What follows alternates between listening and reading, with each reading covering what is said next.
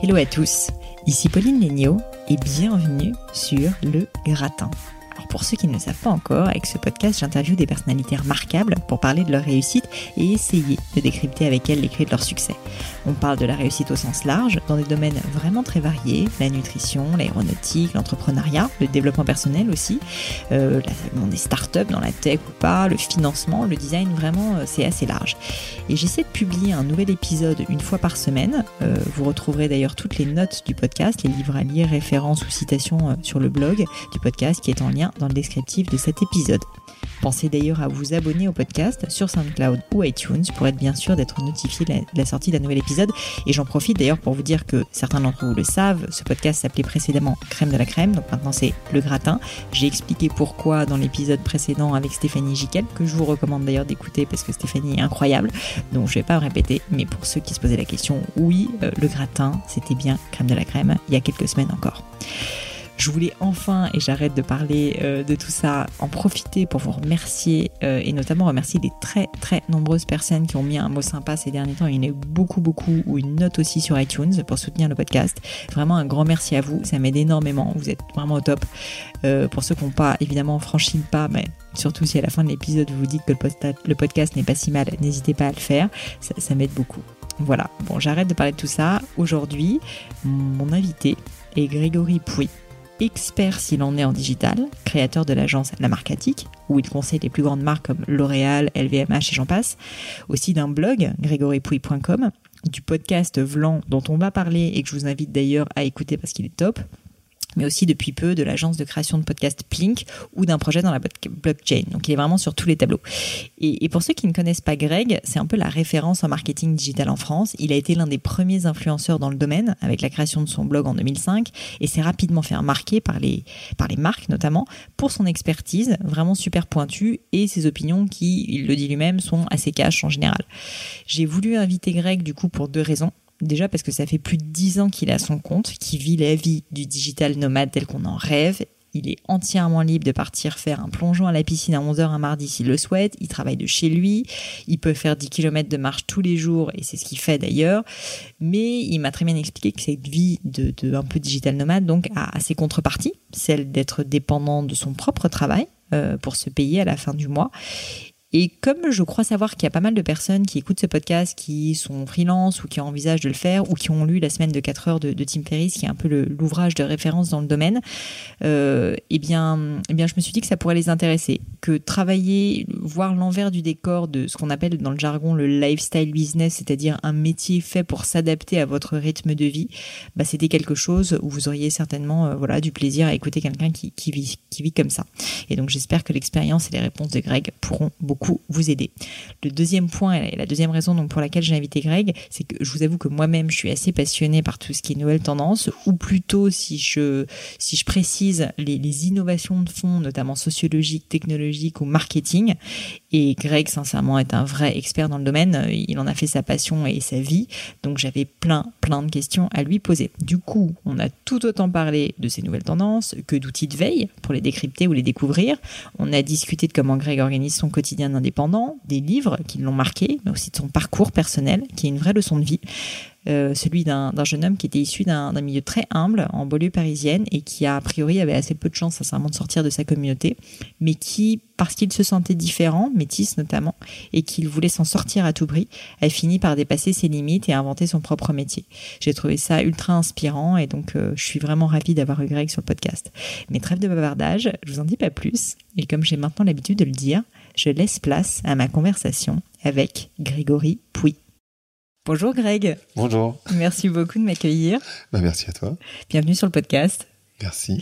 Écoute, j'ai euh, pas mal euh, lu de choses sur toi, j'ai pas mal écouté, là, là c'est là que tu prends peur, et, euh, et j'ai plein plein de questions à te poser en réalité, mais, mais comme tu as aussi vachement parlé, je, je veux pas faire comme tout le monde évidemment, et donc, et donc je me suis dit que moi il y a un axe déjà qui m'intéresse énormément, on en a parlé un peu à demi-mot, c'est c'est le fait que bah, tu es, es ton propre chef, ton propre patron, et déjà je voulais commencer en fait par te poser des petites questions justement sur le métier d'indépendant. Oui Euh, et notamment, bah, alors j'ai vu, donc si on, j'en ai parlé un peu dans l'intro, mais en gros, tu conseilles des marques en marketing digital via ton agence La Marketique. Tu avais un blog Rigor et Puis qui existe toujours, je crois. Euh, le fameux podcast Vlan dont on va parler. Tu as depuis peu aussi créé donc cette agence que je trouve géniale qui crée des contenus justement pour euh, des marques qui veulent lancer leur podcast, qui s'appelle Plink, si je ne me trompe pas. Et t'inquiète pas, je vais te laisser parler. Ah Mais bref, tout ça. En fait, ce qui m'a vachement impressionné, c'est qu'on a l'impression que t'es sur tous les fronts. Ah, je fais autre chose encore après. bon, alors tu vas me raconter. Et en fait, t'es tout seul, d'après ce que je comprends. Et ça, je me suis dit, ah bah, mais c'est, enfin plus ou moins d'accord, mais t'es es quand même globalement euh, assez peu entouré. T'as pas d'employés, d'après ce que je comprends. Tu peux avoir des associés. Déjà, je voulais savoir pourquoi ce choix et comment tu fais? Alors pourquoi ce choix C'est hyper égoïste. Euh, en fait, quand j'étais chez euh, maintenant Sapiens Razorfish, j'avais une équipe euh, et avant chez Vanxen, j'avais une équipe aussi. Et en fait, ce que j'ai compris à cette époque, en tout cas, c'est que tu pouvais être, tu pouvais pas être manager et expert. Hmm. Et à l'époque, moi, je préférais être expert. J'avais pas envie d'être. Enfin, c'est pas que j'avais pas envie d'être manager, mais c'est que j'adore les gens, vraiment. Hmm.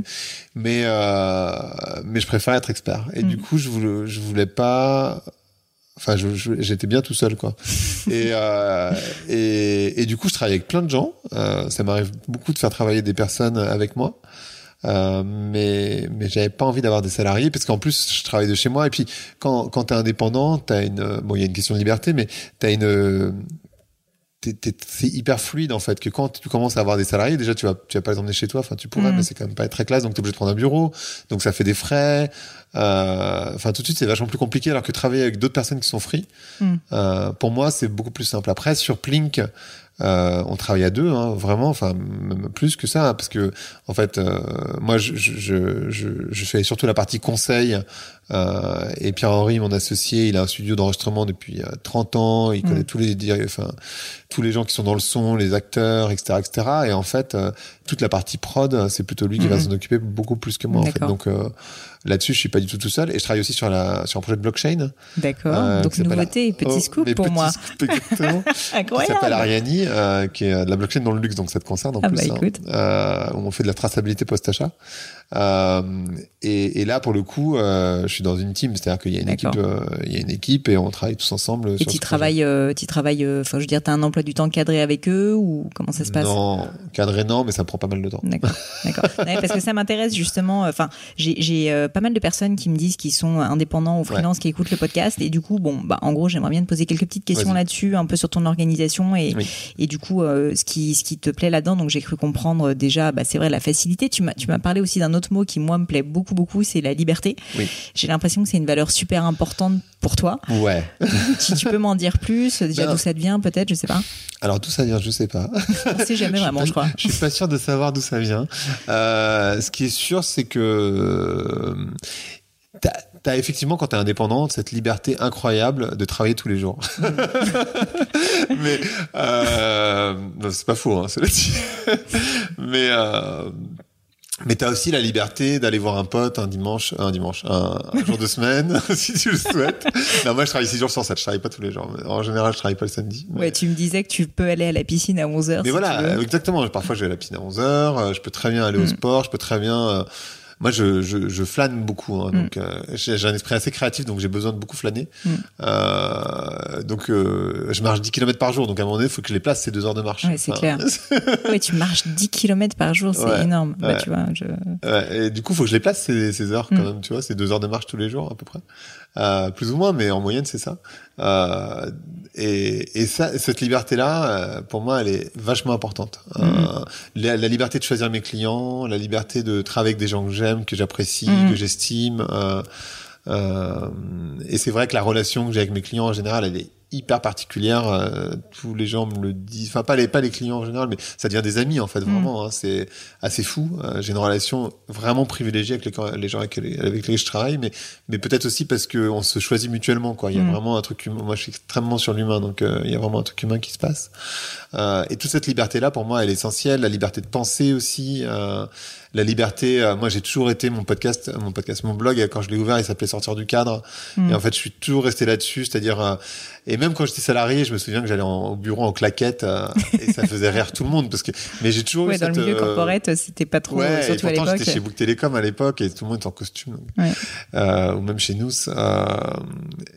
et moi, j'ai toujours voulu, j'ai toujours eu cette volonté d'avoir cette liberté de penser, d'agir. Mhm.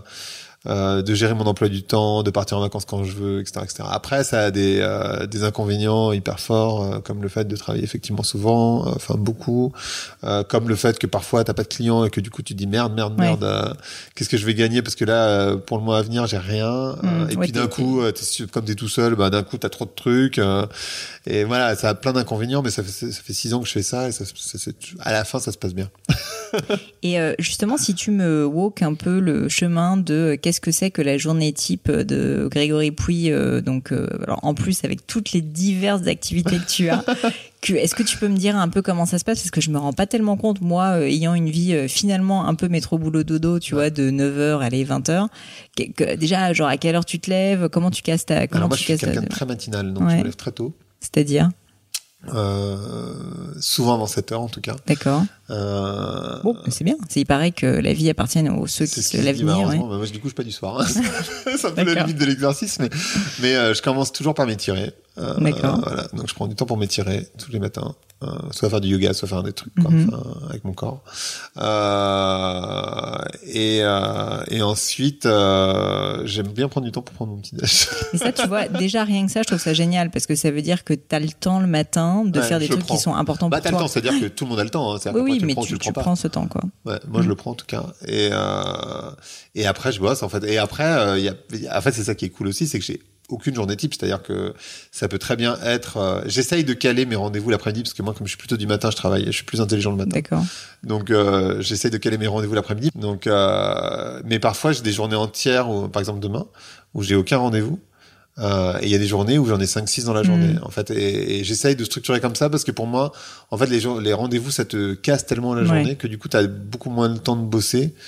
Euh, donc je préfère euh, mettre tous mes rendez-vous, si je peux, euh, tous mes rendez-vous dans une journée, enfin tous, en tout cas, de, de les cumuler plutôt que de les éparpiller tous les jours. Euh, Ouais, de et- faire les, trava- les travaux de fond un peu à un moment Et en donné. même temps, de- tu as quand même besoin de d'évader parce qu'en fait euh, personne travaille 8 heures enfin je veux dire c'est un vrai gros mensonge de dire que les gens ils bossent 8 ou 10 heures dans la journée personne fait ça c'est à dire Mhm. que quand tu es au bureau tu parles avec tes collègues euh, tu parles sûr. de la pluie du beau temps tu réponds à tes mails tu vas à des réunions machin en fait Mhm. personne ne bosse Ouais, 8 heures dans la journée donc ce qui est assez euh, bizarre d'ailleurs quand tu es indépendant parce que comme tu es tout seul que t'as pas de réunion ah bah tu te dis putain mais je suis nul euh, Mhm. je travaille pas alors qu'en fait en réalité pour moi personne ne travaille euh, enfin tu peux travailler 8 heures dans la journée quand tu fais un truc où tu réfléchis pas mais euh, tu Ouais, vois, un complètement. truc débile tu peux le faire mais mais quand tu as besoin de réfléchir personne fait ça Enfin, Ouais, c'est impossible. possible. Et alors, justement, euh, très belle transition vers ces fameuses petites marches, ces, euh, ces flâneries. Donc, du coup, ça, t'arrives à caler au milieu de la journée, tu le fais à l'heure du déj, comment ça se passe?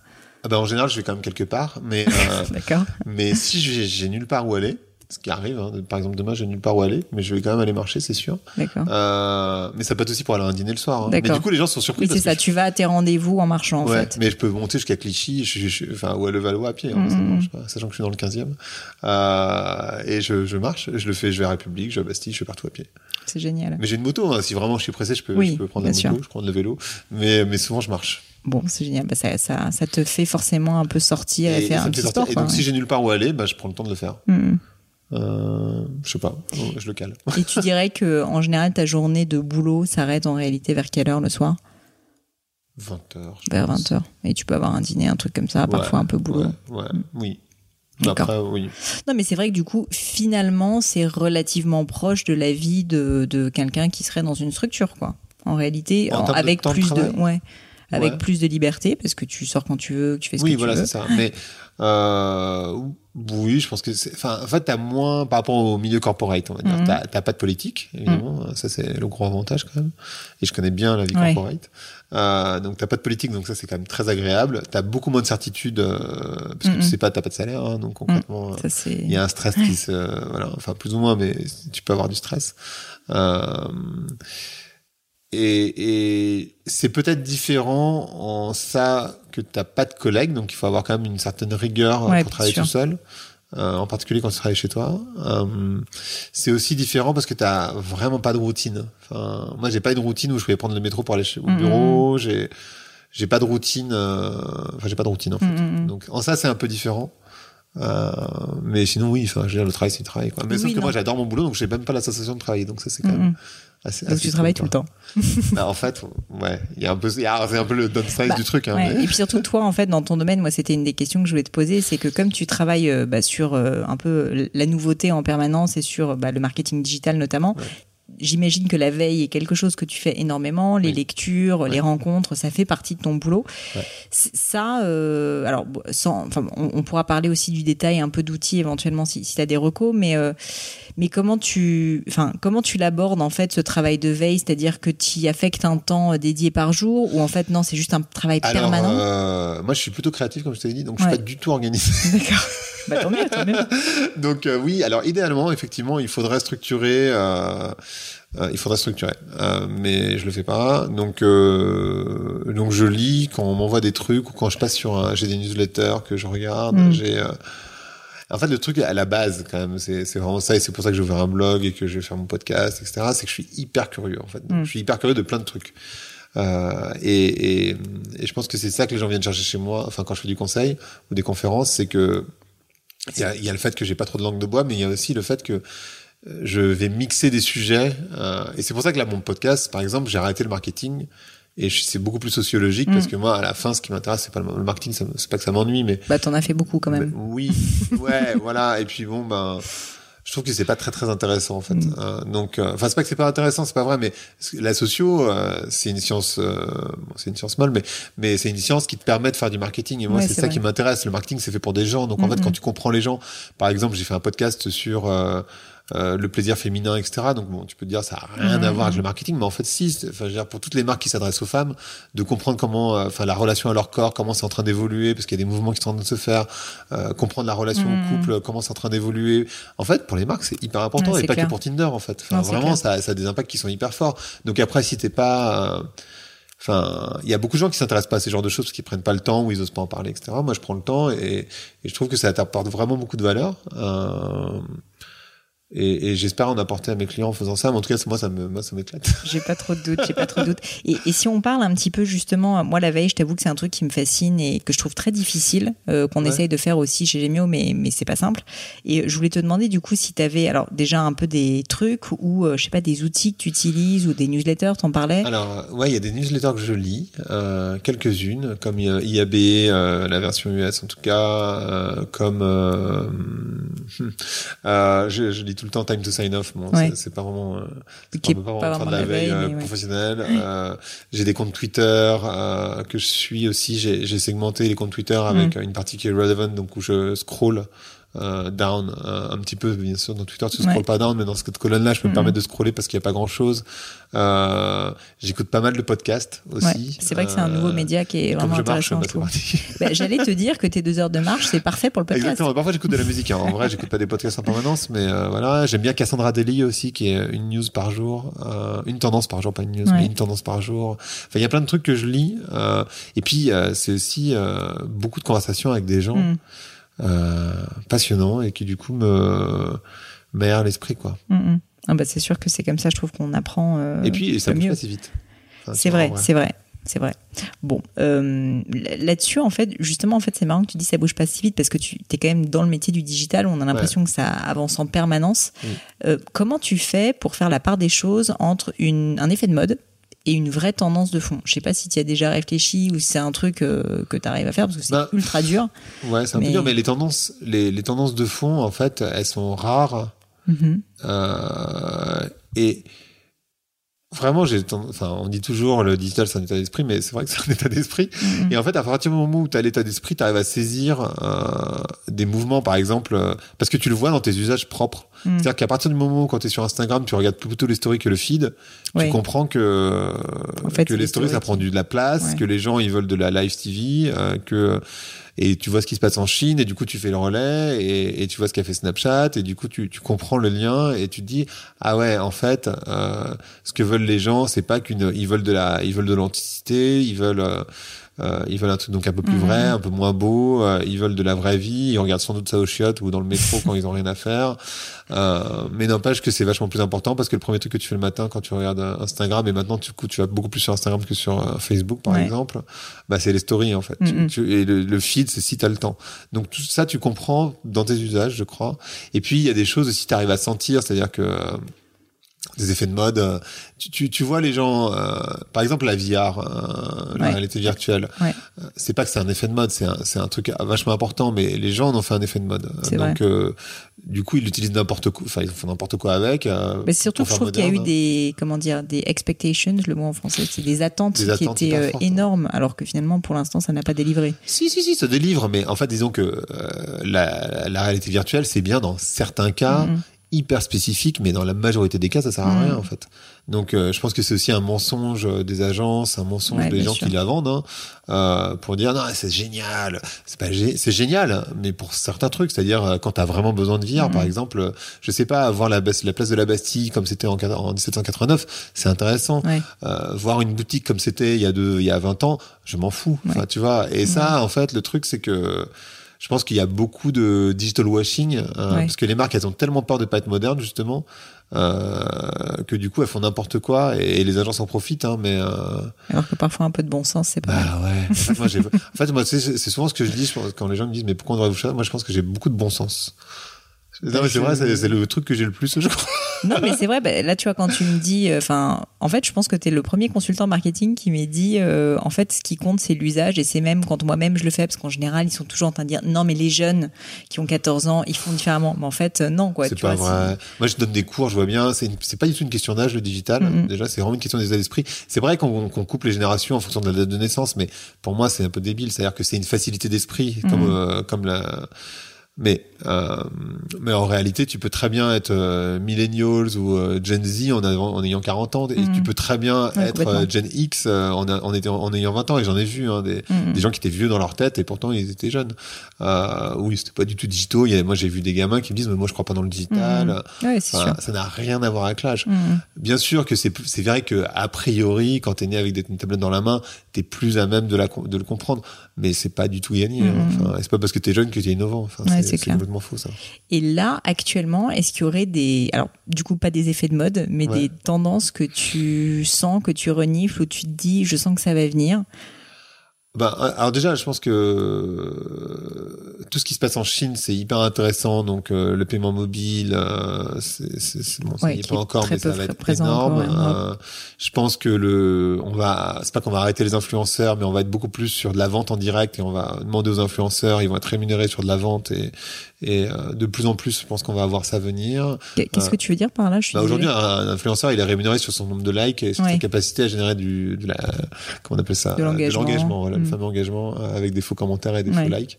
Bah, c'est bon. vrai que c'est ça qui est dur. Tu parlais d'authenticité euh, tout à l'heure. euh, le, le monde de l'influence, notamment sur tout ce qui est euh, Instagram, c'est t'as l'impression que tout est faux. Qu'en fait, c'est des personnes. Enfin, il y a pas que, mais il y a pour les marques, c'est difficile de faire la part des choses entre. euh, Faut me donner Ah. des outils quand même. hein. oui, oui, Tu peux utiliser des outils pour le faire. Mais moi, je crois beaucoup au retour dans la vraie vie. Je crois beaucoup à, à- à- aux rencontres dans la vraie vie. Euh, du coup, c'est pas du tout digital. Euh, je crois vachement à la blockchain, euh, même si les gens la résument en général aux crypto-monnaies et au Mm. bitcoin. je pense qu'ils n'ont pas du tout compris à quoi ça servait. Et en même temps, sincèrement, c'est une technologie qui a pas besoin d'être comprise par la majorité des gens. hein. C'est-à-dire que c'est une technologie qui permet de digitaliser de la confiance en Mhm. réalité. Euh, bon, euh, est-ce que moi je sais comment fonctionne le HTTPS ou le FTP/IP J'en sais rien en fait. Je m'en fous, je m'en sers et je trouve que c'est génial. Mhm. J'ai pas besoin de savoir comment ça marche. Ah, bien Euh, je pense que pour la majorité des gens, ils ont pas besoin de comprendre la blockchain. En fait, c'est clair. Euh, Mais par contre, ça va changer beaucoup beaucoup de choses parce que ça va te permettre. Euh, par exemple, j'étais avec un, un des patrons de Carrefour là, à déjeuner. Il me disait, on était les premiers à faire dans la grande surface et aujourd'hui, ton poulet en supermarché, tu peux savoir euh, qui est l'éleveur avec Ouais, sa ça, photo, savoir comment il a été élevé, combien de quand, il- quand il est né, quand il a été tué, euh, toute Mhm. sa vie. euh, et, et je trouve que c'est vachement. Enfin, et ça va changer. En fait, on s'en rend pas compte aujourd'hui parce que c'est c'est trop lointain et c'est sans doute un peu un peu abstrait, mais euh, la digitalisation de la confiance et de pouvoir vérifier un certain nombre de choses, en particulier dans une période où on est quand même euh, euh, pas très sûr de pas grand chose, Ouais. enfin pas sûr de, de grand chose. Bah, notamment au niveau de l'alimentation. Je sais que tu as fait un podcast en plus Ouais. super intéressant là-dessus. Par exemple, Euh, l'alimentation, mais en fait, ça peut être n'importe quoi. Les diplômes, quand tu recrutes, j'étais chez, euh, j'étais dans une marque de luxe il y a pas longtemps, ils me disaient qu'il y a 30% des CV qu'ils reçoivent qui sont faux. C'est Il y, vrai. a, il y a des mensonges dedans, bien sûr. C'est vrai, quand on y pense, c'est absurde. Évidemment, les gens, pourquoi est-ce qu'ils diraient la Bah, vérité? Personne bah, ne va les vérifier. Bah, tu peux vérifier, mais tu vois, par exemple, tu quittes une boîte. En fait, t'es au chômage, mais tu vas, Mhm. tu vas allonger ton Ouais. expérience. Tu sais pas quand est-ce que la personne elle est sortie. Mhm. Voir, tu sais même pas si elle est vraiment allée dans la Mhm. boîte. Encore pire aux US, hein, mais euh, oui. les diplômes, euh, enfin, plein de choses. Donc ça, c'est un exemple, mais euh, moi, je crois pas trop à la blockchain qui va remplacer des, des tiers de confiance existants. Ça va sans doute arriver, mais tu vois, on pourra imaginer les notaires ou quoi. Mais je pense que comme ils sont déjà existants, ben, du coup, il y a moins besoin, mais il y a plein d'endroits où il y a manque de confiance. Et, euh, et pour l'instant, il y a rien. Donc euh, ça, ça, j'y crois vachement. Après, euh, moi, je pense que la VR, ça va être remis à sa place. euh, voilà, je crois beaucoup plus dans la, réalité augmentée. Je trouve que ça, ça a plus de portée, mais bon, ça c'est mon avis. euh, et bon, euh, après, c'est le mobile, les réseaux sociaux. Je crois que ça va continuer à, à exister. On voit bien qu'il y a des tendances, euh, tu vois, on, on, on quitte un petit peu, mais en même temps, ils, utilisent- ils utilisent tellement de neurosciences que c'est c'est hyper. Euh, euh, ça, ça- ça te, ça te, t'es, t'es esclave de ce truc, quoi. Vraiment, ouais. c'est hallucinant. Mais Bah, c'est- et ton c'est- mobile, et même ouais, quand tu le sais, parce que moi, j'ai lu sur le sujet comme plein de gens, Mhm. euh, et que tu comprends comment ça marche. En fait, c'est tellement de neurosciences que ton, enfin, ça, ça génère des trucs dans ton cerveau qui fait que tu peux pas t'en passer. Quoi. Oui, il y a une euh, addiction. Enfin, donc peut-être que... le slow web, euh, comme j'ai fait un, un épisode là-dessus avec Ouais. Tarek Krim aussi, mais peut-être que le slow web, ça va prendre, un- ça va prendre un peu forme. euh, euh, Après, j'ai juste peur que ça reste quand même sur une niche euh, un peu CSP+, et tu vois, euh, particulière quand même. oui, ben de toute façon, euh, c'est une certitude. Il y a, il y a une, euh, mais après c'est des tendances, donc ça va se généraliser, Mhm. mais ça va prendre beaucoup plus de temps pour Ouais. généraliser. Oui, alors sûr. ça c'est sûr, hein, t'as raison. hein. Évidemment, euh, tu peux pas, tu peux pas résumer euh, le digital à trois quatre mecs qui sont dans le digital, quoi. Enfin, C'est parce ça. que, mais quand même, tu sens que les gens s'intéressent à leur data. Ça finit quand même toujours par un peu... euh, Ouais, Ouais. il y a ça, ça, ça Perler un peu, quoi. Exactement, exactement. Là, Et euh, une question un peu euh, que, que je me posais, est-ce qu'il y a des fois où vraiment tu t'es euh, tu t'es complètement planté justement un peu sur une prédiction? Ouais. Est-ce que tu as souvenir d'un truc? Ah, carrément. Un truc en particulier sur Facebook où en fait j'ai jamais été un très grand ami de Facebook. Ah ouais. Euh, parce que en fait à la base quand ils ont lancé ces pages de fans, je trouvais ça génial euh, comme stratégie marketing. Mhm. Mais je me suis dit putain les mecs ils se foutent de la gueule du monde quand même. Et euh, et en fait j'étais convaincu que les gens allaient s'en rendre compte. Mhm. Et, euh, Donc, ça allait et jamais que prendre. du coup euh, Facebook allait pas durer parce que je me suis dit non mais c'est pas possible quand même. Mhm. Enfin, les gens vont se rendre compte quand même qu'on les prend pour des cons. Et en fait euh, non, je me suis totalement trompé quoi. Enfin, ça a très bien marché. Ouais, bah ça continue d'ailleurs à très bien marcher, et, ce puis, est le- assez. et puis les rachats de WhatsApp et Instagram, c'était tellement intelligent. Enfin, je Ouais, C'est sûr. Non, c'est sûr que. donc là, par exemple, tu vois, typiquement, je me suis beaucoup, beaucoup planté euh, sur, Non, mais sur ça, l'avenir de Facebook. écoute, euh, mais, mais, mais, euh, mais tu t'es adapté derrière, donc il n'y a, pas de- y a pas de problème. Euh, je voulais parler justement un petit peu de la tendance podcast. Alors, Ouais. euh, je sais que ça t'intéresse et moi aussi, évidemment.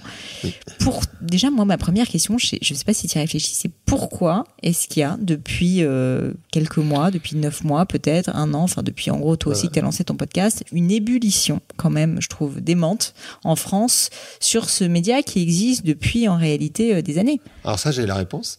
Euh, Ah bah ça m'intéresse. ouais. Euh, ça, j'ai la réponse. La réponse que j'ai pas, c'est pourquoi euh, c'est hyper trusté par les femmes. C'est hyper intéressant. Ça, j'ai pas vraiment la réponse.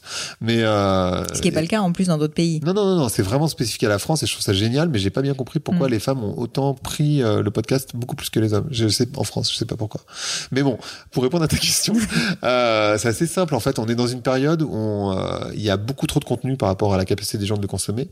La problématique euh, du contenu texte et vidéo, c'est que ça te demande 100% d'attention et que 100% d'attention, t'en as pas beaucoup. Mm. Donc ce que tu fais, c'est que de plus en plus, tu ouvres une page web, tu dis ah je lirai plus tard, mais en fait Mm. tu lis pas plus tard.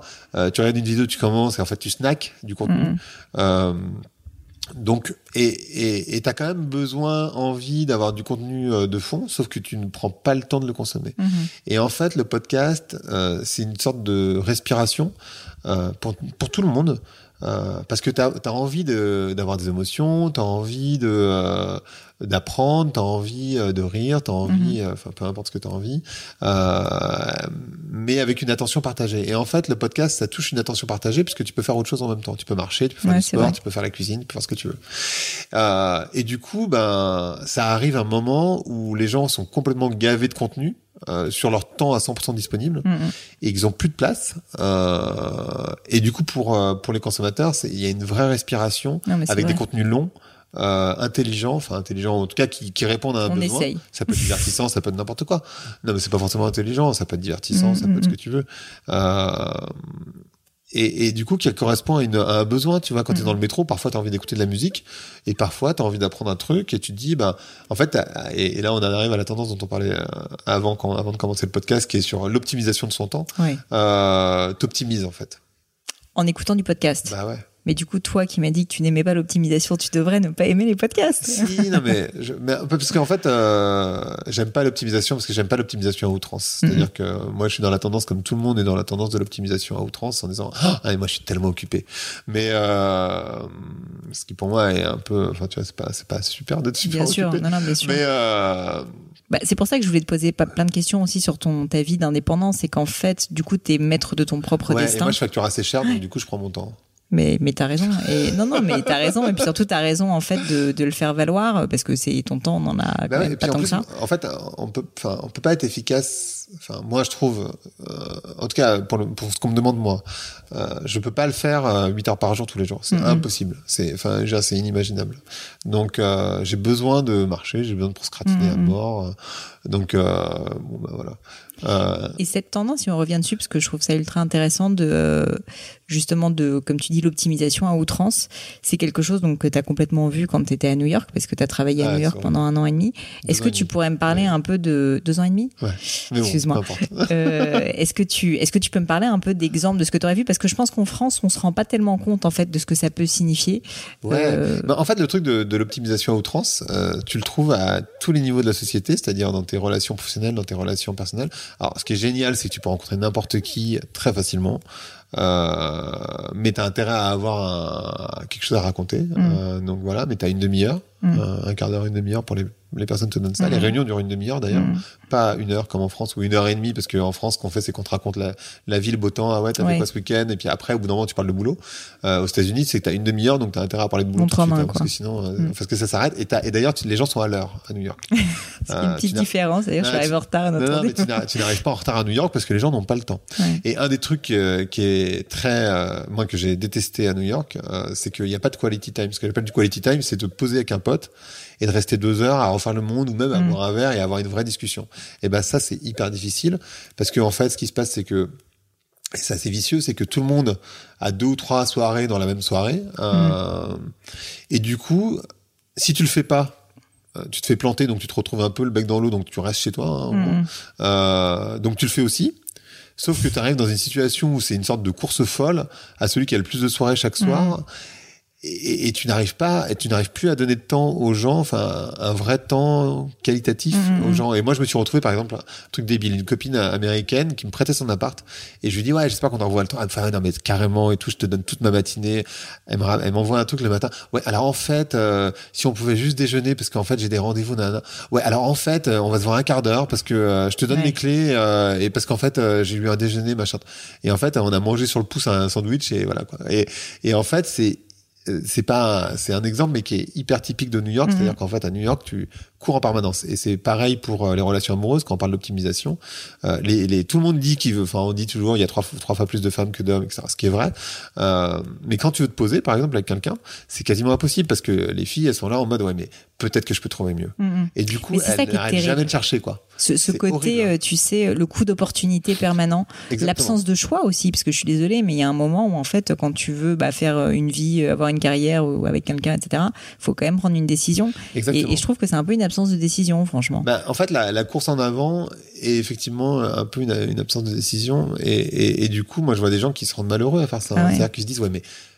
Et en particulier, je pense que les applis de dating ont, Mm. ont vraiment rendu les gens seuls et malheureux. Mais et puis plus la ville est grande, plus, tu te sens seul. Hein, ça, ça a été prouvé. là. Mais mais euh, donc New York, tu te sens vachement seul. Hein, au final, il y a Mm. beaucoup de solitude à New York. Mais euh, mais sur le sur le dating, oui, les gens ils sont toujours là à se dire, mais peut-être que je peux trouver. Mais il y a pas. Enfin, c'est pas qu'il y a pas Mm. mieux. C'est soit tu ressens un truc, soit tu ressens rien. Mais mieux, c'est c'est un concept quoi. Enfin. Et toi, si, je, tu- si ça te gêne cette question, tu me dis, hein, mais euh, en fait, quand même, t'étais pas tellement dans le cadre quand t'étais à New York en tant que Français. Euh, ne travaillant pas dans un grand groupe, mais étant consultant indépendant. Et en fait, là-bas, il y a quand même un peu une surenchère permanente. Il y a, je trouve beaucoup de comparaisons. L'herbe est toujours plus verte ailleurs. et ce souci d'optimisation. Est-ce que c'était dur? Est-ce qu'au contraire, c'était ton moyen de te Alors, différencier? En fait, ce qui se passe à New York, un peu comme à Paris d'ailleurs, c'est qu'on on te juge par l'endroit où tu habites. C'est-à-dire que la première, l'une des premières questions qu'on te pose, c'est l'endroit où tu habites. Et en fonction de ça, on arrive à savoir euh, si c'était cool, pas cool, euh, euh, enfin, et ton niveau de vie. D'accord. donc, parce que évidemment, si tu habites dans Manhattan, dans West C'est pas pareil que. À, moins que tu aies un KGB, on sait que tu payes au moins 2005, 3000 balles ton appartement. Quoi. C'est impossible d'avoir en dessous. Ça, voilà. à moins que tu y sois depuis 25 ans. Mais donc, on juge comme ça. Et après, en fait, très rapidement, on se demande qu'est-ce que tu peux m'apporter? Si tu peux rien apporter, mm. effectivement, t'es vite sorti. Moi, j'ai eu une chance incroyable, c'est que j'ai un pote qui bosse avec, enfin, qui dirige le bureau de JR à New York et qui m'a présenté des gens géniaux. Euh, et, et, du coup, euh, bah, du coup, j'ai eu un réseau hyper fort, hyper vite mm. d'un mix d'Américains, de Français, mais plutôt dans le monde artistique, mm-hmm. euh, plus des gens que je connaissais via le boulot, euh, etc. Et en fait, ça s'est assez bien passé de ce côté-là. C'est rare en plus, hein, bravo, parce que franchement. Cool. Euh, euh, juste pour terminer sur les podcasts, je voulais te demander, euh, je voulais te demander du coup, puisque tu marches beaucoup, quels sont les podcasts que tu écoutes régulièrement, que ce soit français, US, anglais peut-être? De manière quasi systématique, Thinkerview. D'accord. Qui est français. Euh, ça c'est sûr. J'écoute la poudre de temps en temps parce mm. que je trouve qu'elle a des sujets qui sont vachement intéressants. Euh, Qu'est-ce que j'écoute? J'écoute Génération de It Yourself de temps en temps. Mm-hmm. J'écoute Transfert de temps en temps. Euh, j'ai beaucoup écouté Transfert à un moment donné d'ailleurs. Et puis après j'ai ralenti, mais euh, j'ai écouté euh, certaines séries comme Les Braqueurs que je trouve génial. Euh, euh, j'ai vachement donc assez hétéroclite hein, quand même, enfin dans plein de domaines différents quoi. Ouais, ouais, ouais euh, j'ai vachement écouté euh, euh, euh Harry Slowly, euh, qui est un truc sur donc c'est dépêché d'aller lentement. Hein, D'accord. donc qui est vachement de neurosciences justement et l'évolution de la société que je trouvais vachement bien. Qu'est-ce que j'écoute euh... Après, ouais, j'ai un, un mix de trucs. Il y a c'est déjà pas mal. Ouais, enfin bon, il y en a plusieurs, mais euh, mais ouais, j'écoute pas mal de choses. Thinkerview, je trouve ça génial parce qu'en fait, euh, même si euh, c'est des libertariens et que ils sont vachement sur euh, la fin de la planète, etc. Mhm. Enfin, la fin de la civilisation plutôt. ils reçoivent des gens quand même hyper brillants et les discussions sont hyper intéressantes. Donc, bah écoute, j'ai jamais écouté, donc je pense que bah, je vais, je vais, tu vois, en repartant tout à l'heure, je pense que je vais. Thinkerview, par contre, ça peut durer une heure et demie, deux heures. Hein, oui, bon bah c'est parfait pour la course à pied.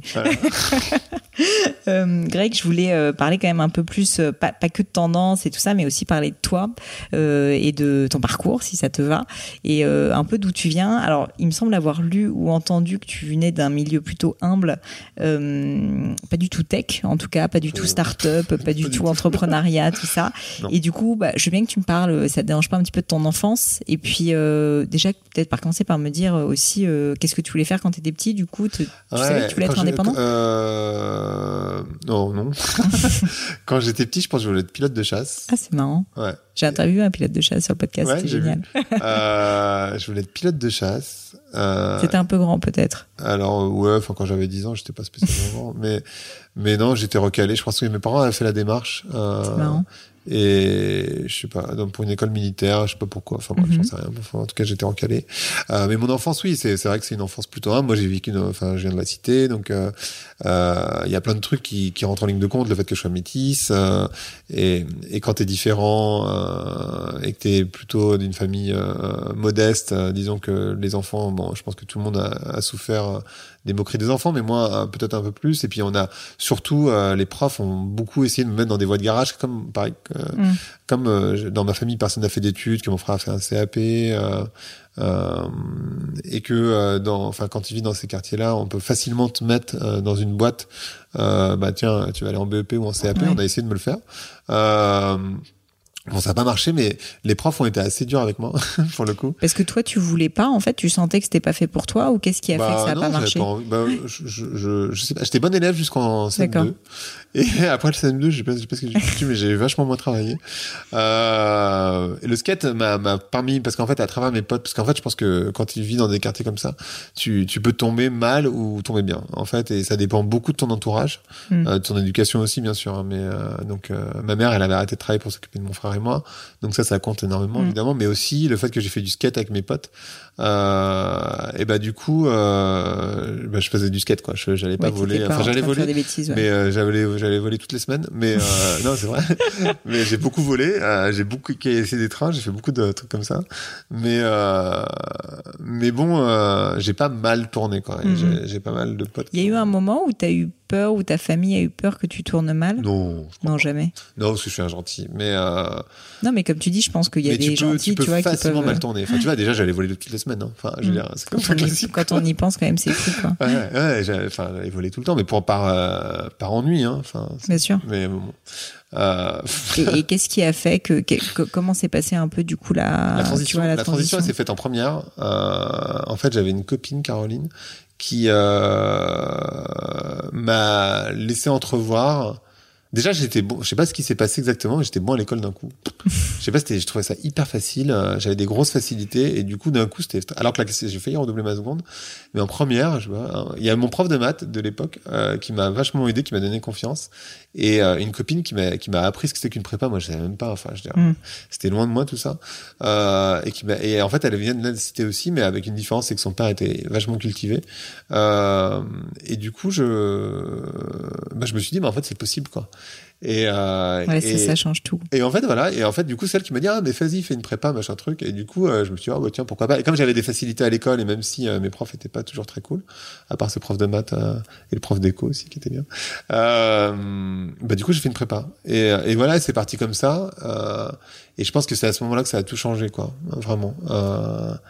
Mais c'est vrai que, ouais, tu, tu peux vraiment, à, à travers le travail, t'émanciper. Mhm. Mais euh, il faut avoir de la, enfin, je, sais pas, c'est de la chance, euh, mais il y a un moment donné, il faut qu'il y ait un truc qui se passe, quoi. Mais c'est vrai que tu peux très mal, enfin, je sais pas, ça a pu m'arriver vraiment, mais euh, Mais justement, en fait, je, je pense pas que, enfin, j'en sais rien, on se connaît pas si bien, mais, mais j'ai l'impression que ça aurait pas pu t'arriver. Mais, mais tu penses que c'est parce que tu as toujours eu un peu une volonté, une ambition de, de, d'être différent, de sortir alors, de là, de pas différent, ça, rester là. sûr, euh, mais je pense que c'est un truc que partagent beaucoup de, de gens métis, de vouloir être différent. C'est comme t'as des, des petits problèmes de racines. Mm. Euh, t'as as une volonté de te faire remarquer, je crois. Euh, Parce que toi, tu as une maman, enfin, ma mère est martiniquaise. d'accord. Martiniquaise indienne et mon père est métropolitain. Ouais. Mm. Et euh, je pense que tu as une volonté de sortir du lot euh, d'une manière ou d'une autre. Alors ça peut être avec une très belle voiture, comme ça peut être euh, à travers le travail, ou, euh, enfin peu importe comment Mhm. tu le fais. Euh, donc je pense que ça c'est vrai chez moi et c'est un vrai problème hein, d'ailleurs. Mais, mais euh, Ça te réussit pas si mal pour l'instant. Ouais, ouais, ouais, mais ça dépend. Mais, euh, mais euh, c'est un autre sujet. Euh, donc oui, ça oui. Et alors du coup, j'ai perdu ta question, pardon. Euh, ma question, c'était euh, est-ce que tu penses que tu avais une ambition, Ah, une euh, ambition. particulière ou, ou une volonté de Je sortir, pense que sortir du lot je Je pense que compris que oui. oui. Je pense, je pense que par rapport à ma famille, j'avais euh, j'avais l'ambition de réussir, euh, mais ça m'est venu en vraiment. Je pense que ça s'est passé en première. Avant, euh, avant, j'étais dans le lot, quoi. Vraiment. Moi, j'ai pleuré pour aller à l'école, hein, donc je voulais vraiment aller à l'école euh, quand j'étais petit. Euh, et toute la, tout le collège et ma seconde, j'ai vraiment été un cancre. Mhm. Euh, Enfin, un cancre.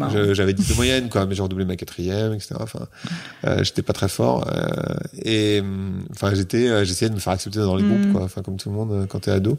Euh, et en première, il y a vraiment eu un déclic. Et à ce moment-là, j'étais dans les premiers de la classe et je sais pas très bien. Euh, je pense que c'est lié à ce prof de maths et à Caroline, c'est sûr. euh, et après, au fait que j'avais effectivement un certain nombre de facilités, c'était pas très Mhm. compliqué. J'avais compris un truc qui c'était que si t'écoutes à l'école, en fait, euh, Oui, bah, c'est vachement plus simple. Bah, ça, c'est sûr. Ça fait une petite différence. Ensuite, t'as pas besoin de tout réapprendre tout seul chez toi. ouais, après c'est la culture, après c'est ton caractère. Moi, je... ouais. Et, pardon. et qu'est-ce que- non, non, non, euh, ben, je- j'allais te, te demander, du coup, euh, tu fais ta prépa et, et après la prépa, tu t'intéresses au monde du web assez tôt, euh, d'après ce que je Pas du comprends. Pas du tout Qu'est-ce que tu as fait juste après Alors, pas du tout. C'est-à-dire qu'en fait, euh, moi, j'ai, enfin, euh, donc je fais ma prépa, je rentre en école de commerce, euh, et il y avait Manu Vivier, on était à l'école ensemble, D'accord. euh, donc qui a créé le Hub Institute maintenant, qui était à fond techno, je comprenais rien, ça m'intéressait pas.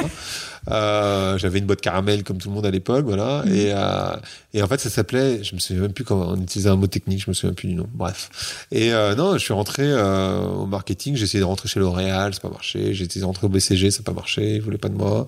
Euh, pff, après, euh, du coup, je suis allé, euh, j'ai eu de la chance, c'est que j'ai fait un stage, j'ai fait une, une année césure. Et euh, j'ai fait six mois chez Cara, six mois chez Nous à l'époque. Mhm. Euh, et en fait, euh, à la fin de mon stage, j'ai euh, j'ai eu vachement de chance parce que j'ai été embauché. J'avais pas fait ma troisième année que j'étais déjà embauché en fait. Et je dis que j'ai eu de la chance parce qu'en fait c'est l'année où il y a eu euh, le 11 septembre et, et les gens qui ont fait une- un stage de troisième année, euh, en fait ils se sont retrouvés à chercher du boulot ben, en septembre. Mm. Et autant dire qu'avec le 11 septembre ils ont un peu galéré. Quoi. Ouais. Et moi j'avais été embauché depuis euh, directement depuis le mois de d'octobre, euh, depuis le mois de février, enfin ou janvier, je sais pas quand est-ce que j'ai commencé mon stage. À l'époque, c'était il y a longtemps. Euh, et voilà. Et là, j'étais au marketing et c'était bien. Euh, ensuite, il y a eu un plan de départ volontaire, donc je suis parti. Je suis allé dans les produits capillaires professionnels. D'accord. Pendant deux ans, je me suis fait virer. Euh, ensuite, euh, je suis Oui, donc chez- ça n'a pas été non plus un long fleuve tranquille, quoi. ah non, non. Après, je suis allé chez Bouygues Télécom pendant un an. Et là, ça- en fait, j'ai, en fait, c'est quand j'ai été, quand j'ai été viré, je me suis retrouvé au chômage. Et Manu euh, Vivier, donc, m'a dit non mais ouvre un blog euh, parce que je cherchais du boulot, j'étais désespéré. Mm, mm, Euh, et ouvre un blog. Donc évidemment, je me disais mais de quoi je vais parler? Enfin, tu vois, j'ai aucune pertinence. Mais en même temps, comme j'étais curieux et que je me posais plein de questions et que mes potes ça les intéressait pas du tout, je me suis dit bah je vais poser ces genres de questions sur mon blog. Et donc, euh, et donc j'ai créé ce blog-là. Et là, j'ai commencé à mettre les mains dans le digital, mais c'était quand même cinq ans après que j'ai commencé à travailler. Euh, je suis allé chez Bouygues et là, par la- pour le coup, il y a une sorte de rupture euh, de culture entre Bouygues Télécom et moi.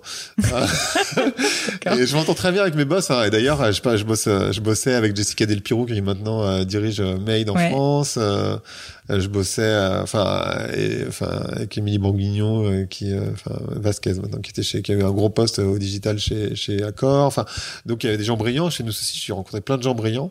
Mais c'est vrai que chez chez chez Bouygues, euh, je suis parti au bout d'un an parce qu'en fait, euh, on se Ça comprenait pas. pas, quoi quoi. Mm. on, se comprenait pas très bien. Euh, moi, enfin, les passer, euh, enfin, je l'ai fait hein, techniquement, c'est le souvenir que j'ai, mais passer deux heures de réunion pour savoir qui allait emmener les documents au juridique euh, entre Oui, l'équipe technique, le marketing et la com, moi ça me faisait chier en fait. Mm, Enfin, mm, mm. je trouvais ça inefficace au possible euh, et du coup, euh, c'était pas trop dans ma culture et, et c'est pour ça que je suis parti. Et du coup, je suis parti chez Vanxen, etc., etc. Et là, je suis vraiment rentré dans le Mm. digital. Donc, il y a une, euh, une boîte de marketing digital. ouais, ouais, ouais, une agence. Une agence. Euh, et, et donc, et donc, suite à ça, tu décides un jour de, bah, de tout quitter et Ouais. de devenir ton propre chef, Oui. une fois de plus.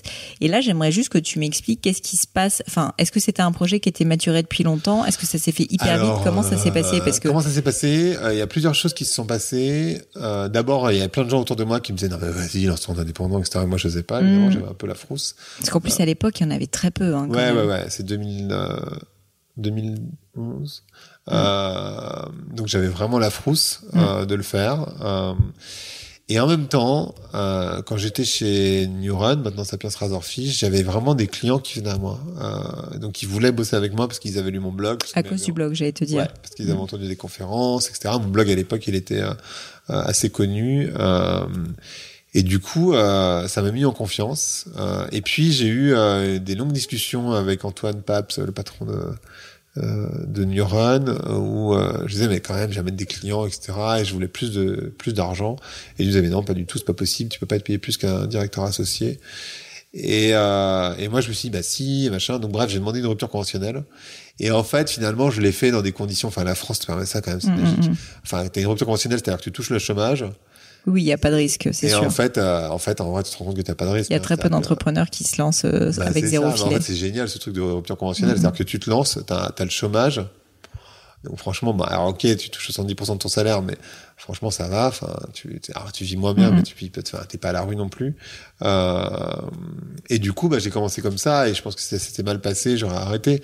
Mais sauf que ça s'est bien passé. Mm, mm. J'ai tout de suite trouvé des clients, et euh, où les clients m'ont trouvé. J'ai Mhm. pas très bon commercial, moi. Et tu faisais la même chose en fait euh, quasiment euh, en tant qu'indépendant. Et donc est-ce que tu peux m'expliquer là aussi, ça m'intéresse vachement euh, concrètement, euh, qu'est-ce que tu fais? Bah, Alors il y a la partie pro- prospection où la personne vient te Ouais, chercher, que tu fais peut-être pas beaucoup.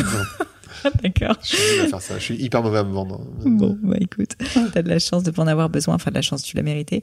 Mais, euh, mais qu'est-ce qui, qu'est-ce qui, quels sont les, quels- qu'est-ce qui se passe en fait après? C'est quoi ce que tu vends exactement pour que je comprenne Alors, euh, ce que je fais, c'est, alors à l'époque, je me souviens pas très bien, mais j'ai fait beaucoup, beaucoup, beaucoup de formations, Mm. beaucoup, beaucoup plus de formations que de conseils. D'accord. Euh, en particulier chez L'Oréal, j'en ai fait énormément. Par exemple, des formations. euh, formation euh, au comité de direction, formation aux équipes marketing, Sur le digital, le digital, le marketing d'influence, euh, l'impact du digital dans le dans le retail. Mm. Hum, enfin voilà, j'ai fait Mhm. beaucoup beaucoup d'interventions comme ça. Euh, et du conseil, euh, beaucoup moins à l'époque, et puis maintenant beaucoup plus, où euh, je faisais des stratégies pour des marques. Alors soit euh, pour des campagnes, j'en ai pas trop fait pour des campagnes, mais c'était plutôt des stratégies de marque. D'accord. Euh, C'est-à-dire, bah voilà, j'ai vu beaucoup de marques qui me disaient, bah voilà, enfin aujourd'hui on fait plein de trucs, mais on sait pas exactement dans quel sens on va. Alors bien sûr, on est présent partout parce qu'il faut l'être, mais mais en fait c'est pas structuré. Euh, euh, et c'est quoi, enfin là, on arrive à un point où il faut faut ça structure en fait. Donc ça, je l'ai fait beaucoup, et aujourd'hui, je le fais encore, euh, soit pour des grandes marques, soit pour des petites. Je fais aussi beaucoup de coaching. Je rencontre des patrons de boîtes.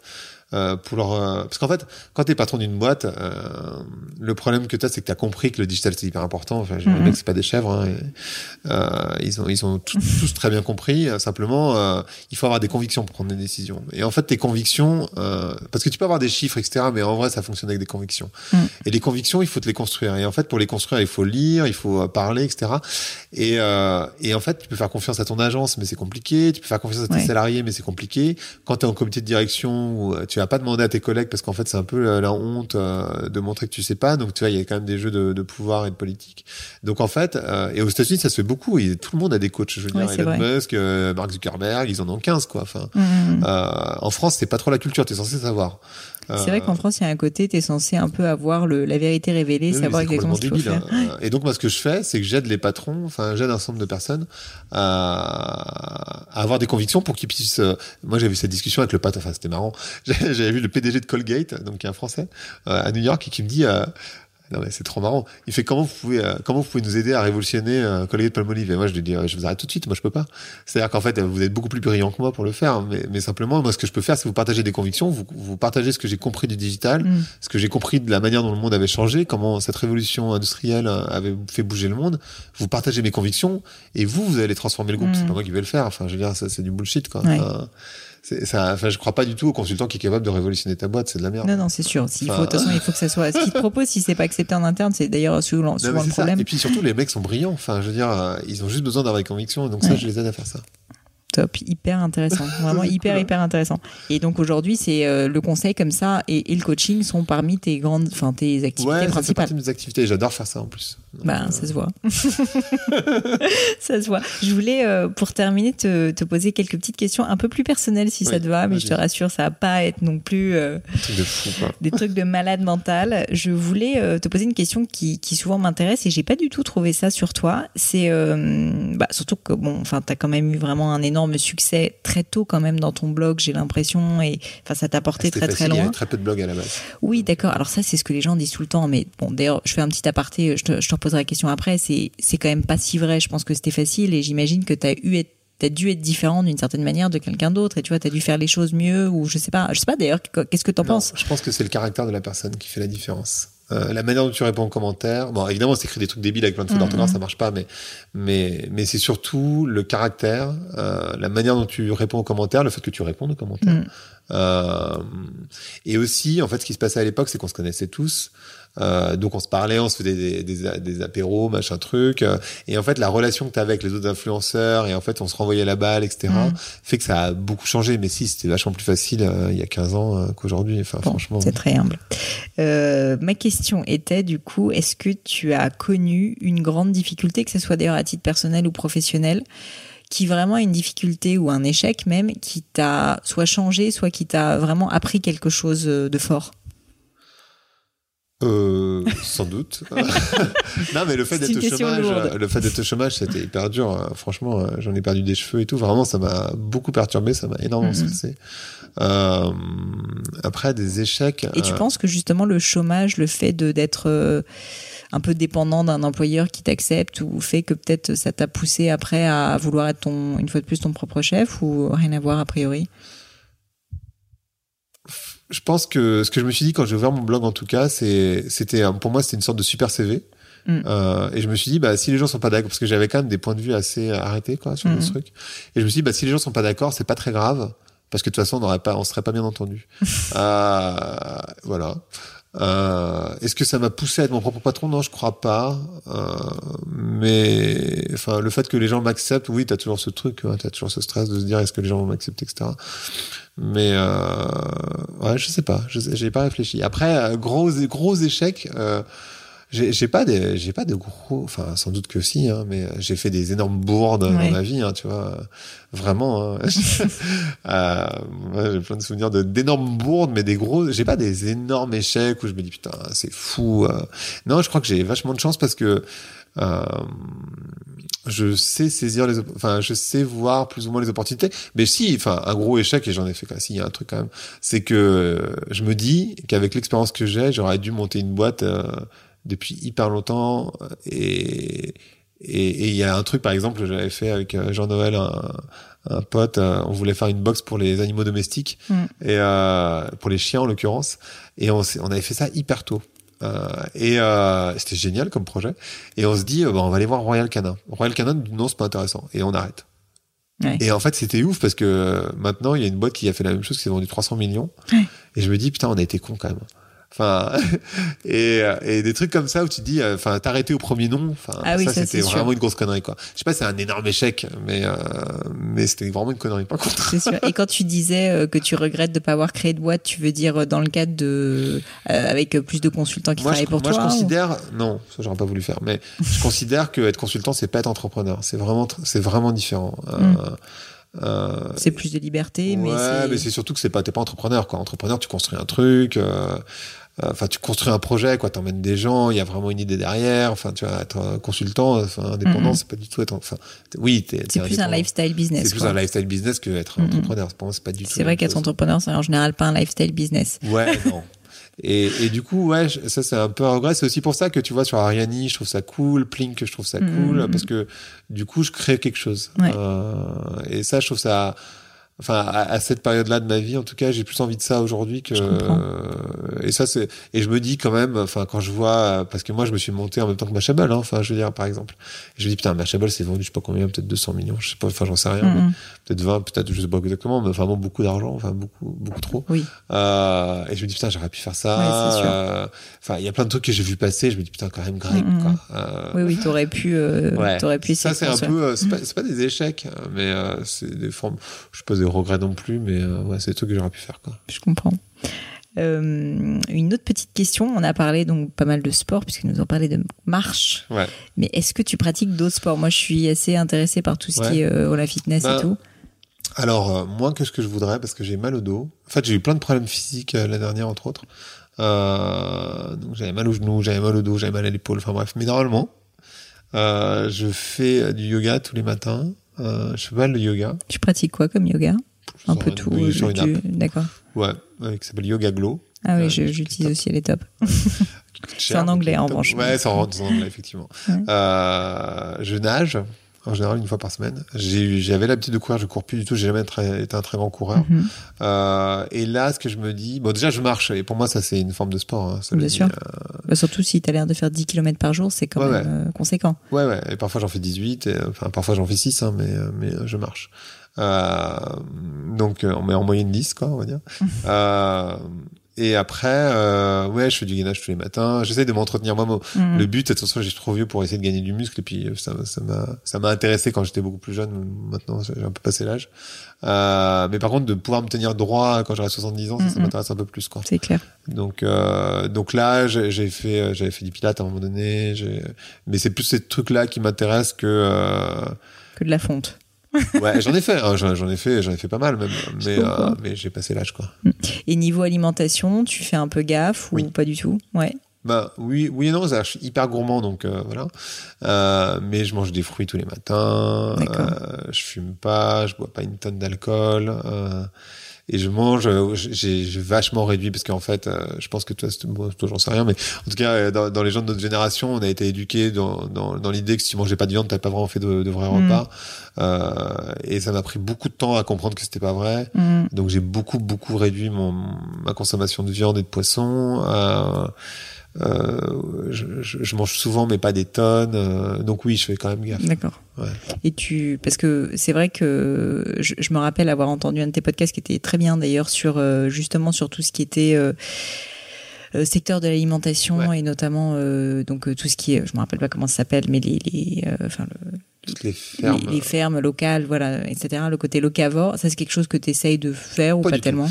Euh, J'adorerais l'idée, mais par Mm. contre je fais, j'achète hein. rien, quasiment Rien de bio et de. Si si. Je, non, c'est l'inverse. Je, je n'achète quasiment rien au supermarché. D'accord. J'achète que au primeur, chez le boucher. Ah ouais. euh, c'est top. Des magasins bio. Alors déjà par plaisir. Mm. Euh, mais aussi parce que pour euh, c'est très égoïste hein. enfin tu vois souvent c'est très égoïste tous ces trucs là hein. c'est que enfin tu le fais parce que tu as envie d'être en bonne santé en fait oui, oui. Hein. enfin ouais, c'est pas vrai de dire que tu le fais pour la pour la planète euh, moi je vois des gens qui mangent bio et en fait enfin t'as le truc qui vient d'Afrique quoi enfin faut arrêter mm. de déconner hein. tu le fais pas pour la planète quoi mm. tu le fais pour toi enfin c'est pas c'est pas, pas facile d'ailleurs je trouve ça parce que enfin c'est moi je connais juste le secteur de la joaillerie mais par exemple dans le secteur du diamant, tu sais, qui est très décrié. En fait, il y a énormément effectivement de problèmes qui sont liés à ça, mais d'un autre côté, ça fait vivre quand même des populations entières qui sont euh, à des niveaux de, de, quand même de salaire qui sont su bien supérieurs à ce qu'on peut avoir ouais, tu vois, dans d'autres pays d'Afrique. Donc c'est compliqué. C'est des problématiques qui sont complexes, mais c'est vrai que se dire que tu as tes haricots verts qui viennent d'Afrique alors qu'ils n'arrivent pas ouais, à bouffer et qu'ils n'ont pas d'eau. C'est horrible. Euh, c'est un peu, tu te dis bon, il y a peut-être un souci mmh, quand même. Euh, mais mais c'est vrai que je devrais euh, consommer beaucoup plus local. Euh, J'y aspire, mais je le fais pas. Tout à fait franc. Moi non plus, je te rassure. Euh, une question que je voulais te poser aussi, on en a un peu parlé en, avant de, de, lancer le podcast, c'était euh, les livres que tu ouais. peux me recommander. Euh, ouais. de... Alors, en plus, tu m'as dit que c'était pas forcément des bouquins de management. Non, parce que je lis pas des bouquins de business, j'en ai plein, mais je les lis pas. Je trouve ça chiant. C'est pour ça que j'en ai jamais écrit. Par exemple, tu vois, c'est un truc que j'aurais dû faire Mm. pour ma pour, mon- pour mes PR personnels. Euh, mais je le fais pas, ça me fait chier. Euh, je trouve qu'un bouquin de business, en particulier sur le digital où on est en train de bouger tout le temps, au moment où tu le sors, il est, il est, il est out of date. Clair. et du coup, ça m'a toujours perturbé de me dire, mais faire un bouquin, c'est vraiment que pour les Mm, pillards. mm, mm. Parce qu'en vrai, ton bouquin, personne ne va le lire, quoi. Déjà, enfin, moi, je le lirai pas personnellement, enfin, même si c'est le mien. Euh, et puis, euh, j'ai pas envie d'infliger ça aux gens. Et puis aussi, euh, il est, il est dépassé au moment où il sort. Donc, quel est l'intérêt de sortir un bouquin? Donc, du coup, je l'ai pas fait. Euh, et j'ai lu très peu de bouquins de business. Mais par contre, je lis euh, plein de trucs différents, comme Sapiens, que beaucoup, beaucoup de Ouais. gens ont lu, Homo Deus, qui était la suite, qui était un peu moins bien, mais voilà. Je lis beaucoup de bouquins de sociaux, sur plein de sujets différents. Par exemple, là, il y en a un sur la race, il y en a un sur le sexe, euh, euh, il y en a un sur les cultures. euh, je lis beaucoup de romans, comme Americana, comme Ligne de faille, là, qui est devant nous, Mhm. que j'ai lu il y a longtemps. Je mais- connaissais pas Ligne Eh de ben, File Ligne de. Nancy Hudson. Hudson, ouais, qui est vachement bien. J'ai adoré un bouquin de Richard Barr qui s'appelle Le Messie récalcitrant. Ouais, j'ai adoré The 40 Rules, je sais pas, en français ça veut faire les 40 règles d'amour. Je sais pas, je sais pas Ouais, comment dire en français, mais ça. et j'ai cette chance de pouvoir lire en anglais, donc euh, je. Mm, mm, Donc, je fais un euh, as des lectures plutôt euh, hétéroclites. Ouais, moi je suis assez hétéroclite dans l'absolu. c'est bien, c'est- curieux, on va dire. ouais, c'est ça. Bon, super. Euh, bah, écoute, pour euh, pour terminer, pour terminer, j'ai toujours l'habitude de demander à mon à mon invité s'il a quelque chose qu'il aimerait ajouter. Est-ce qu'il y a un sujet qu'on n'a pas abordé? On n'a pas énormément parlé de Plink. Je sais pas Non. si tu veux en parler plus De quoi de faire de la promo de Plink Non, pas enfin- euh, de ce que tu veux. Non, non, non, bah Plink, euh, c'est c'est bien. Oui, Plink, bien. non mais Plink, ça répond à un besoin des marques de se séparer de, des Gafa, euh, parce qu'en fait le problème de la vidéo et de l'audio, c'est que euh, de la vidéo et de euh, et du texte, c'est- que t'es quand même très très dépendant de, de Google, Google et et Facebook, Facebook. en gros, Mm. euh, et que le format audio, du coup, t'as pas la dépendance. Euh, Bah, et ça, Apple. c'est quand même assez cool. Hein, Apple, oui, mais Apple, en fait, malgré tout, t'as tes abonnés, et ils vont pas te les enlever. Mm. Je veux dire, tu vas pas payer. euh, Enfin, je crois pas à ça euh, pour le coup. D'ailleurs, il y a beaucoup de personnes qui disent, et tu parlais de Time to Sign Off euh, un peu plus tôt, que le mail revient beaucoup à cause de ça, Ouais. parce que finalement, c'est ton moyen de conserver et ton aux audience. États-Unis, le direct mail, donc le courrier. Ah, c'est vrai? Ouais, les startups utilisent vachement le Ah, courrier. C'est drôle. mais du courrier hyper qualitatif. euh, donc euh, toutes les euh, boîtes, machin, en fait le direct mail, ce qu'on appelle le direct Mm, mail, mm, ça, mm. ça s'appelle comme ça aux US en tout cas. Puis du postage, donc quoi. le public postage, mais de qualité, fonctionne hyper bien. Moi, je crois beaucoup au retour de l'écriture. Je crois beaucoup, je crois vachement à, à l'anti-digital en fait. hein. Je pense que euh, Je vais, peut-être mettre ça en titre du podcast. Greg Pouy. Ouais, mais moi ça me dérange pas. hein. Je, suis- je, je, je, je crois vachement. J'écris des lettres. euh, je, je crois beaucoup dans tout ça, moi. Bah, en tout cas, je pense que le fait qu'il y ait les deux, euh, c'est essentiel parce Bah, que fait, sinon on se noie dans le digital. Le, le digital, disons que c'est pour moi, c'est même plus. euh, it's not a thing, quoi. Tu vois, c'est. Je, je suis désolé de faire des anglicismes, mais parfois ça me vient en anglais. Mais c'est plus un truc, c'est-à-dire qu'on vit dans une. En fait, on vit dans une société digitalisée. Donc en fait, le digital, c'est plus un sujet en fait pour moi. Donc euh, par exemple, euh, tu vois la conférence là qui a lieu euh, en mai par Publicis euh, autour du digital. Pour moi, faire une Ouais. conférence sur le digital en 2018. Ah, c'est un peu un non-sens. C'est-à-dire qu'en fait, euh, Vivatech, tu veux dire? Ouais. Mm. Euh, ouais, je me souviens plus du nom. Euh, Vivatech, pour moi, c'est devenu un non-sens parce que le digital, c'est tout, c'est rien. Bah oui, c'est partout. Donc, euh, faire une conférence sur le digital en 2018, c'est un peu tard, tu vois. Tu fais une conférence sur la blockchain, tu fais une conférence sur l'IA, mm-hmm. tu fais une conférence sur des sujets spécifiques, oui, mais sur le digital, enfin, tu vois, c'est la vie. Enfin, quand t'es dans Google Maps dans la rue, t'es pas digital, t'es pas digital, ça veut non, non, mais je complètement Pour moi, ça veut plus rien dire. Donc, du coup, euh, dans cette société digitalisée, euh, où on est allé hyper loin dans la digitalisation, etc., je pense qu'il y a une vraie place pour la vraie vie, pour les, pour les relations, pour l'humain. Euh, euh et je pense que l'humain va reprendre vachement plus de place. Voilà. Bah, écoute, c'est un, beau mot de la fin. C'est un beau mot de la fin. Je te remercie. Euh, Greg, euh, évidemment, c'est facile, mais, mais si on veut te trouver euh, sur le web, quel est le meilleur moyen de, de te suivre, éventuellement de te contacter Alors, j'ai un mot qui est ridicule, parce qu'en fait, c'était mon pseudo Skype quand j'ai ouvert Skype il y a très très longtemps, et qui est partout, c'est Greg from Paris. Bon, c'est pas ridicule, je te trouve. ridicule, c'était en, en, c'était par rapport à Dimitri from Paris à l'époque, que j'adorais comme bon. DJ. Donc, c'est at Greg from Paris sur Twitter, ouais, Greg from Paris sur Twitter, sur LinkedIn, sur, sur, tu n'es pas sur, Instagram. Facebook, du coup si, si, sur ah Facebook, euh, sur LinkedIn, enfin partout, c'est toujours Greg from Paris. Parfait. Mais écoute, euh, je te remercie. On te contactera comme ça. bah, merci mille fois. Et en tout cas, je mettrai les, les, notes évidemment de tout ça et de toutes ces références sur le, le, blog du podcast. à bientôt, Greg. merci. Ciao. Alors avant de vous quitter, quelques dernières petites choses. Euh, comme d'habitude, si vous cherchez les notes de l'épisode avec toutes les références, que ce soit les outils qu'on a cités avec euh, Greg, les livres, euh, tous les petits tricks qu'il a pu donner, c'est simple. Allez directement sur le descriptif du podcast, sur l'appli de votre choix, et là, vous cliquez dessus, vous serez redirigé vers le blog du podcast. Aussi, si vous souhaitez me contacter pour me poser des questions, me proposer de nouveaux invités aussi, ou juste me faire un feedback, vous pouvez le faire. N'hésitez surtout pas directement sur Twitter ou Instagram. J'adore les feedbacks et j'adore les questions ou les suggestions d'invités. Le pseudo, euh, c'est Pelenio, P-L-A-I-G-N-E-A-U, et j'essaye de répondre quand on me parle, donc foncez. Comme à chaque fois, je voulais prendre quelques instants pour vraiment vous remercier d'avoir écouté jusqu'ici. Euh, j'espère que l'épisode vous a plu, surtout. Et si c'est le cas, n'oubliez pas, euh, vous pouvez bien évidemment me le dire et me dire que vous appréciez tout ce travail euh, en mettant un petit mot doux ou une note 5 étoiles sur iTunes. Ça donne la pêche et ça aide à faire connaître le podcast. Merci pour tout et je vous dis à très vite pour un nouvel épisode.